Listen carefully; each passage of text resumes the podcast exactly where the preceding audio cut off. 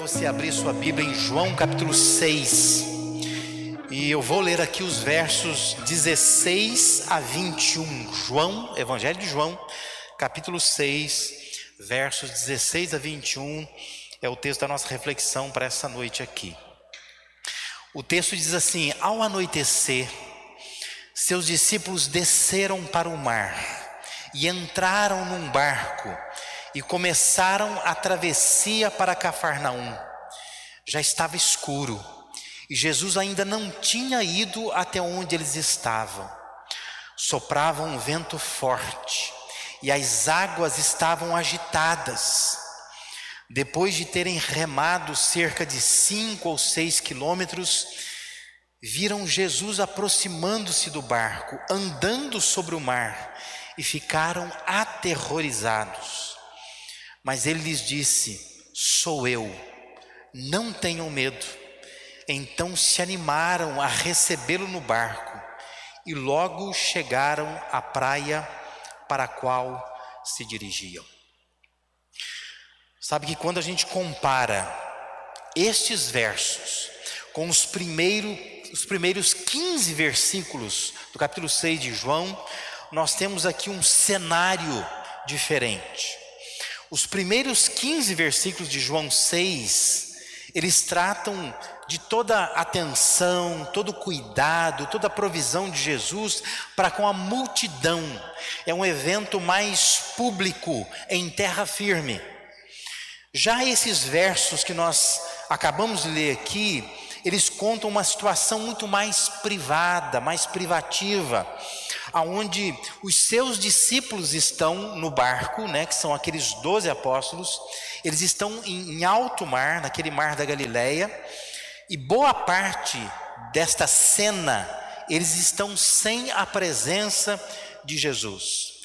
Essa cena faz parte dos sete sinais que João selecionou no seu evangelho, né? O evangelho de João, ele é estruturado em torno de sete sinais. Só para recordar aqui, é a mudança de água em vinho, é a cura do filho do oficial, é a cura de um homem que não podia andar, é a alimentação dos cinco mil, é esse andar por sobre as águas, é a cura do cego de nascença e a ressurreição de Lázaro. Né? São sete sinais que João separa para mostrar como Jesus era divino né? no seu evangelho.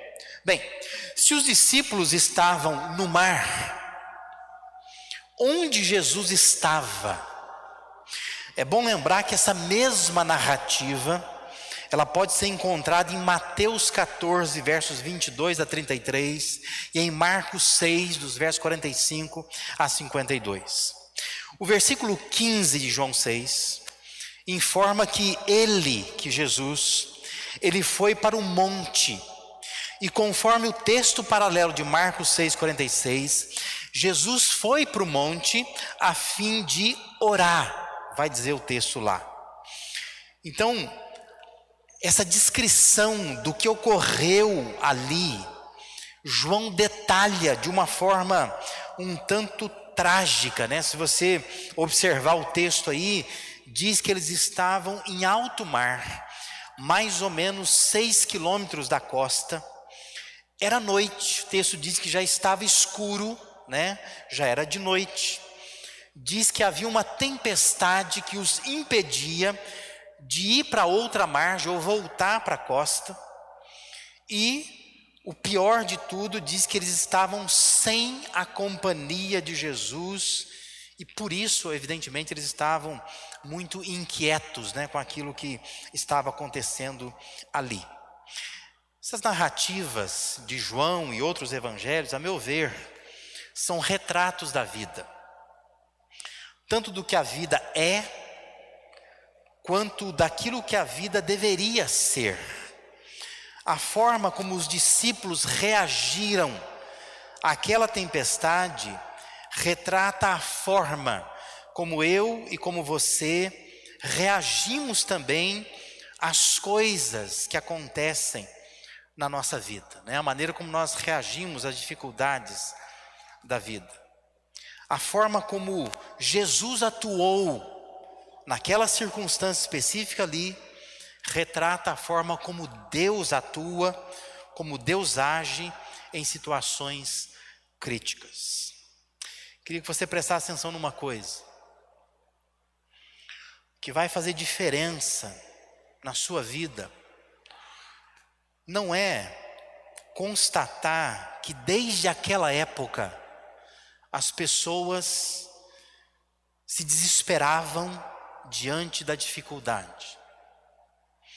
O que vai fazer diferença para a sua vida agora é observar como Deus age nos momentos difíceis que os seres humanos atravessam. Eu creio que se nós olharmos para estas passagens como retratos da vida e focando nisto, o mais importante não é o que as pessoas estavam fazendo, não é o que os discípulos estavam fazendo, mas o mais importante é o que Jesus fez. Isso vai nos ajudar a viver melhor, a atravessar as tempestades da vida de uma forma melhor. Quando a gente olha para a humanidade hoje, coisas como depressão, ansiedade, amargura, estresse, angústia, compõem não só o vocabulário, mas, sobretudo, a vida, inclusive dos cristãos. E nós precisamos olhar para esse cenário todo, tempestuoso, escuro, esse cenário de crise, e entender que a crise é uma oportunidade de aprendizado. Nesses momentos críticos, nós podemos aprender um pouco mais, não sobre a humanidade, mas é um momento de aprender um pouco mais acerca de Deus. Não como nós reagimos, mas como Deus age em situações assim.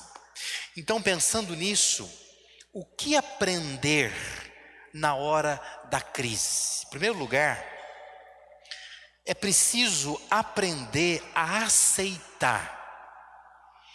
Nós precisamos aceitar que faz parte da estratégia de Deus, vez por outra, te deixar sozinho, me deixar sozinho.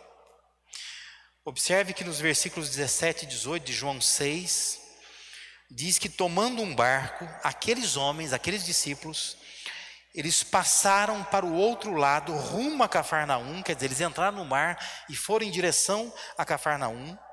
O texto diz que já se fazia escuro, e diz que Jesus ainda não viera ter com eles, e o mar começava a empolar-se, agitado por vento rijo que soprava realidade era esta: eles estavam no mar, já se fazia escuro, eles não sabiam o que fazer, havia o desespero neles, mas o fato é, Jesus não estava lá, ele não estava. Agora, presta atenção numa coisa, eu não estou dizendo que Deus te abandona, que Deus me abandona, não é isso que eu estou dizendo é que Deus toma certa distância e Deus ele fica observando o que é que nós fazemos diante de algumas dificuldades. O que, que a gente faz? Isso faz parte do modo de agir de Deus. Deus ele é assim. Se você olhar para o texto paralelo de Marcos capítulo 6, versículo 48, vai dizer assim: ó, e vendo-os em dificuldade a remar, porque o vento lhes era contrário, por volta da quarta vigília da noite, veio ter com eles, andando por sobre o mar. Ou seja, Jesus estava vendo. Eu não sei se o texto propõe a dizer que Jesus estava vendo no sentido de que de onde, de onde Jesus estava, ele conseguia olhar os discípulos no mar e conseguia ver. Se é esse sentido? Ou se é naquele sentido que João vai usar no início do Evangelho, dizendo para Natanael né, que eu, eu te vi, né? No sentido de que alguma medida a onisciência de Jesus ela se, se fazia presente nessas, nesses episódios. Mas o fato é que o texto está dizendo que Jesus estava os vendo em dificuldade, quer dizer, isso não era uma coisa que ele não sabia, ele sabia. Mas ainda assim, por algum tempo, ele deixa os discípulos vivenciarem essa dificuldade. Lembre-se, o que vai fazer diferença para a sua vida agora é observar mais como Deus age nos momentos difíceis do que como os seres humanos reagem em momentos como esse. Só quero recordar dois exemplos rapidamente aqui, para ilustrar aquilo que estava acontecendo com aqueles discípulos. O primeiro exemplo é o exemplo de José do Egito. Aos 17 anos, diz que ele tem uma experiência com Deus. Deus fala com José por meio de sonhos, ele fica empolgado com isso. Na verdade, José ficou eufórico com aqueles sonhos que Deus colocava, se colocava diante dele. Era Deus se fazendo presente em sonhos. Mas José nem completou 18 anos. O que, que houve com José? A Bíblia diz que ele foi jogado numa cisterna.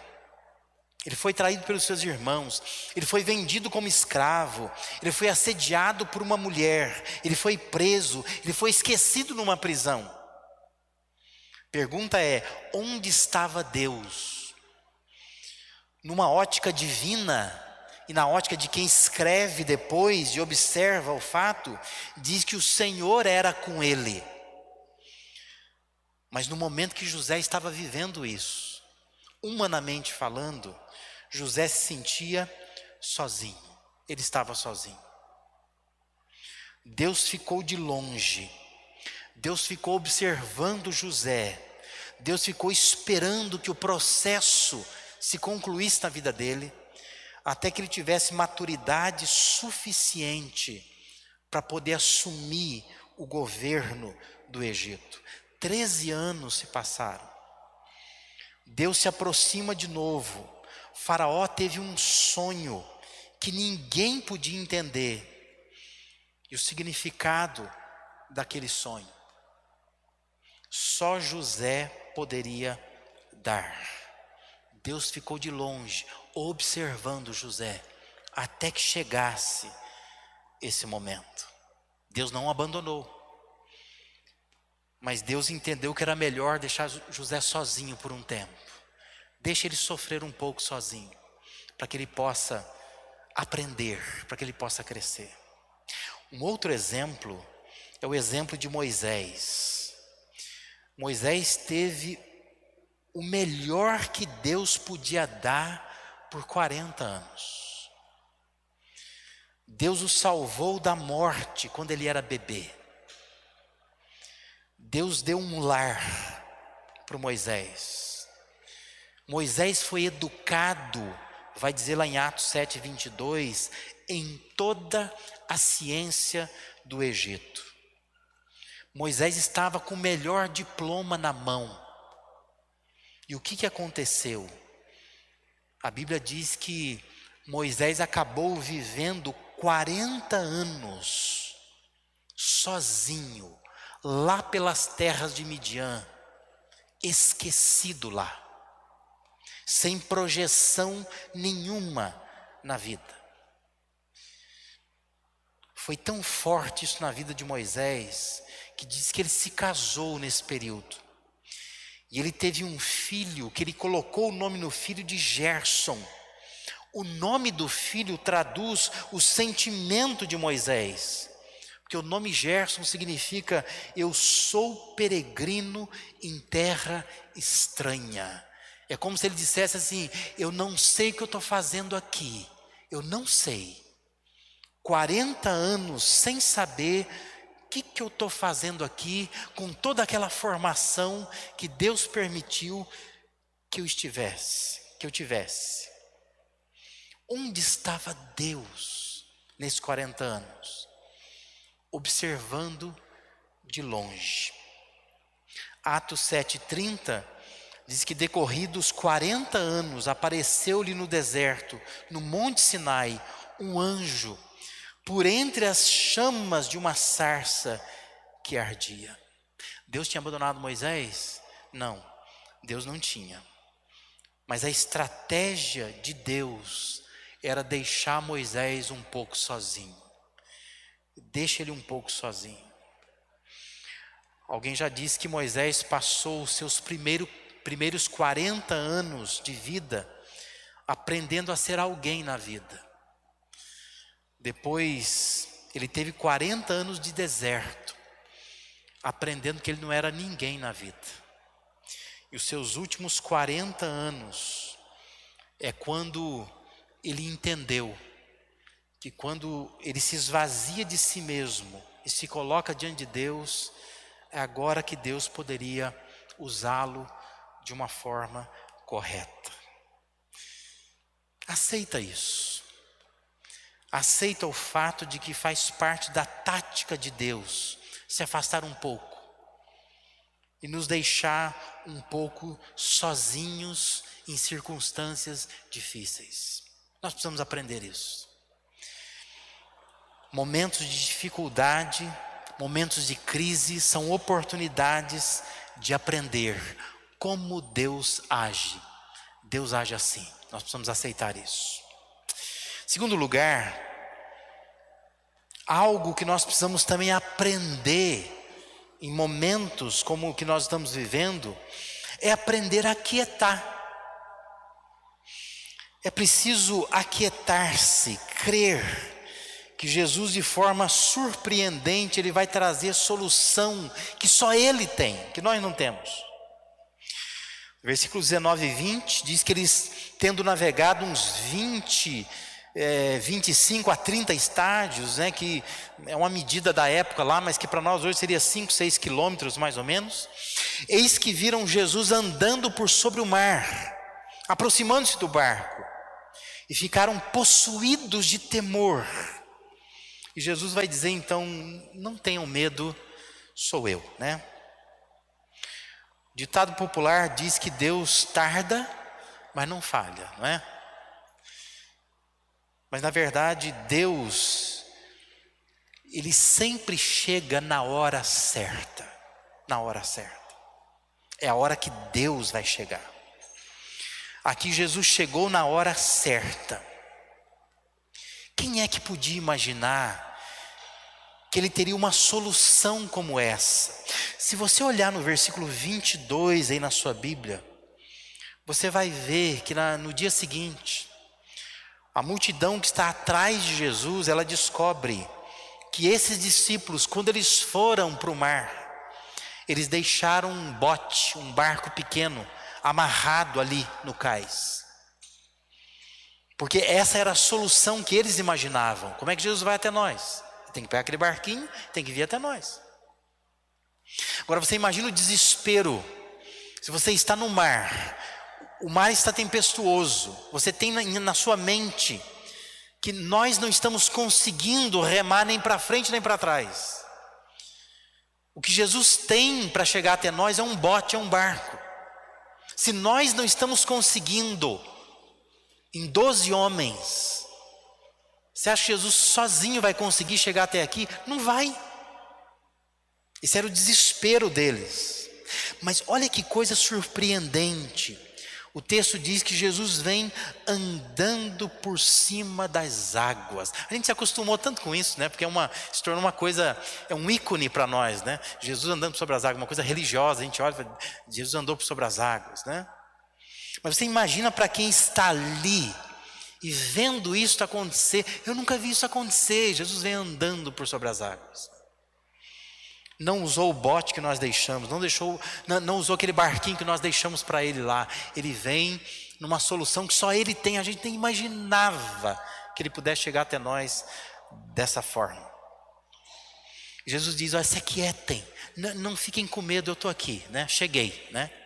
Vi por sobre as águas. Claro que o que João está descrevendo aqui lembra o Êxodo. E se você ler com toda atenção o capítulo 6 de João, capítulo 6 de João tem várias é, memórias do Êxodo, né? Em vários momentos ele vai remeter ao Êxodo. E aqui mais uma vez isso lembra lá o Êxodo, quando o povo de Israel atravessa o Mar Vermelho. E é interessante fazer um paralelo aqui, né? Se você voltar para Êxodo capítulo 14, versículo 10, diz assim: Chegando o Faraó, os filhos de Israel levantaram os olhos, e eis que os egípcios vinham atrás deles, e temeram muito. Então os filhos de Israel clamaram ao Senhor. Os versos 13 e 14 do capítulo 14 de Êxodo vão dizer assim: Moisés, porém, respondeu ao povo: Não temais, aquietai-vos, vede o livramento do Senhor que hoje vos fará, porque os egípcios que hoje vedes, nunca mais os tornareis a ver. O Senhor pelejará por vós, e vós vos calareis. É uma coisa que Jesus está dizendo, né? Se aquietem se aquietem. Vocês vão ver o livramento que eu vou dar para vocês, uma solução que vocês não estão nem imaginando. Lembre-se disso, que vai fazer diferença para a sua vida agora. É observar mais como Deus age nos momentos difíceis do que como os seres humanos reagem. Talvez o seu foco está demais olhando para as pessoas e observando como é que os seres humanos reagem nesse momento. Mas esta é uma hora de olhar para a história que Deus deixou escrita e perceber como que Deus age. Lá no Êxodo agiu assim, Jesus vem e age assim, hoje Deus vem e agirá assim. Por isso que Deus diz: momentos críticos é momento de aprender a se aquietar. Se aquieta, fica quieto e aguarda a solução que Deus tem, que você nem imagina, mas Deus tem solução. Em terceiro e último lugar, momentos de crise são momentos para a gente aprender a se alegrar. É preciso se alegrar quando a gente vê que Jesus assume o controle da situação, a gente pode se alegrar. O verso 21 termina dizendo assim: Então eles, de bom grado, o receberam, e logo o barco chegou ao seu destino. Aquela versão da NVI que eu li no início, diz assim: Então resolveram recebê-lo no barco e logo chegaram à praia para a qual se dirigiam. É, é, é muito curiosa a maneira como o texto grego descreve esse versículo. Literalmente, o texto grego diz que eles queriam recebê-lo no barco. Por isso que a versão corrigida diz que de boa mente eles o recebem no barco. Porque a ideia é que ele, eles queriam recebê-lo no barco, eles queriam abraçá-lo, eles queriam acolhê-lo no barco, mas rapidamente o barco chegou à terra para onde eles estavam indo. É, é chega a ser engraçado, né? Se a gente fosse colocar isso num, num filminho ilustrativo, né? Talvez assim, é aquelas forças do, dos remos, né? Que o, o, barco está tentando chegar lá, e aquelas ondas empoladas, como diz o texto aqui, o mar tempestuoso.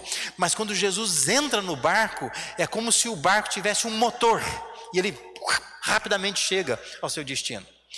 Não estou dizendo que é isso que aconteceu, estou dizendo que o texto grego diz assim, né? A dinâmica da língua grega, ela dá essa noção de que eles queriam recebê-lo no barco, mas quase que não deu tempo, de tão rapidamente que a solução chegou, né? Tão rapidamente que o barco chegou ao seu destino. Lembre-se que vai fazer diferença para a sua vida agora. É observar mais como Deus age. Nesses momentos de dificuldade, do que ficar observando como as pessoas reagem. Aprenda isso, aprenda a se alegrar. Jesus chega naquele barco e diz: Ei, sou eu, sou eu. Quando eu estava lendo, meditando esse texto, nesse texto, me veio à mente algumas recordações da minha trajetória como pai. E me recordei de algumas vezes, quando um dos meus filhos estava no quarto, e no meio da noite, não sei se por um sonho, né, um pesadelo da criança, Mas a criança começa a chorar em desespero. E eu me lembro de algumas dessas vezes quando eu entrei no quarto para ver o que estava acontecendo. E um desses meus filhos de olhos fechados, chorando, se debatendo, né? E você vai lá e chacoalha e diz assim: "Ei, é o papai", né? E quando a criança vê que é o pai, ela abre o olho assim e abraça e sente aquele conforto, né? É mais ou menos essa ideia que o texto quer dar aqui. Eles estavam desesperados, chorando, não sabiam o que fazer. E quando eles veem Jesus andando sobre as águas, eles pensam: é um fantasma que está chegando. Ficam mais desesperados ainda. Jesus diz: Ei, é o papai que está aqui, né? Não tenha medo, né? Vem aqui dar um abraço, né? E diz que eles se alegraram com isso. Momentos de crise são momentos de aprender a se alegrar. Porque a gente pode estar, às vezes, no quarto escuro, sozinho, passando dificuldade, mas a gente pode se aquietar, porque já já o Pai entra, nos abraça, nos conforta, nos consola. Queria terminar citando o Salmo 107, porque o Salmo 107 faz também uma memória do Êxodo versos 25 a 31 do Salmo 107, diz assim: Pois ele falou e fez levantar o vento tempestuoso, que levou as ondas do mar. Subiram até os céus, desceram até os abismos, no meio dessas angústias, desfalecia-lhes a alma andaram e cambalearam como ébrios e perderam todo tino. Então, na sua angústia, clamaram ao Senhor, e ele os livrou das suas tribulações, fez cessar a tormenta e as ondas se acalmaram. Então se alegraram com a bonança, e assim os levou ao desejado porto. Rendam graças ao Senhor por sua bondade e por suas maravilhas para com os filhos dos homens. Se você não aprender a aceitar que Deus se afasta, por vezes, para que você possa amadurecer e se fortalecer em meio às tempestades, se você não aprender a se aquietar, e crê que Deus tem sempre uma solução que nos surpreende, apesar da tempestade que a gente está vivendo. Dificilmente você vai se alegrar quando vier a bonança, você vai continuar reclamando do mesmo jeito. Alegre-se, alegre-se não porque está tudo bem, mas porque aquele que está no comando da sua vida, e não só da sua vida, mas no comando de toda a história, esse Deus quer sempre o seu bem, Ele quer o nosso bem, e só Ele pode, como diz o texto, nos levar ao desejado porto. Lembre-se, o que vai fazer diferença para a sua vida agora é observar mais como Deus age nos momentos difíceis, do que como os seres humanos reagem a esses momentos trágicos.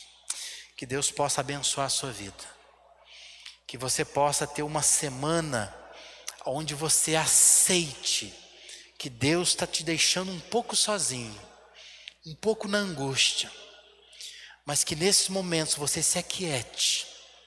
Saiba que Deus está no controle, Ele está chegando, já que Ele vem por um caminho que você não espera, e que você possa se alegrar, porque por mais que você esteja desesperado, chorando, Ele vai entrar no quarto escuro e vai dizer: se acalma, sou eu, eu estou nisto, eu faço parte disto, e eu posso te abraçar e acalmar o seu coração.